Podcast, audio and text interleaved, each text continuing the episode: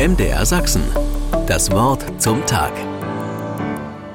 Es gibt da eine Begebenheit im Neuen Testament, bei der eine kranke Frau Jesus am Gewand berührt und dadurch geheilt wird. Eine wortwörtlich berührende Erzählung.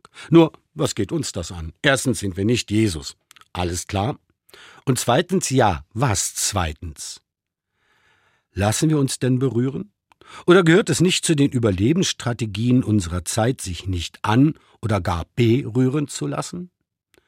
Zu viel Schlimmes geschieht um uns, da müssen Mann und auch die Frau sich doch abgrenzen. Ja und nein.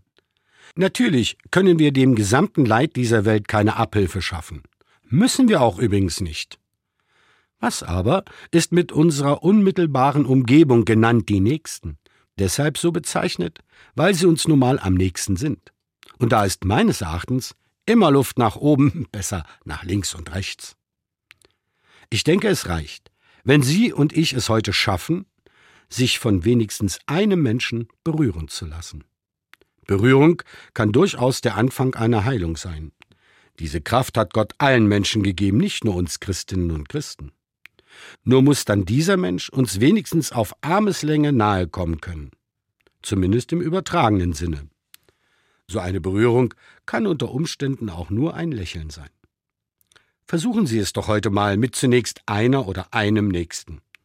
Es lohnt sich auch für Sie. Sie werden sehen und es spüren. MDR Sachsen. Das Wort zum Tag.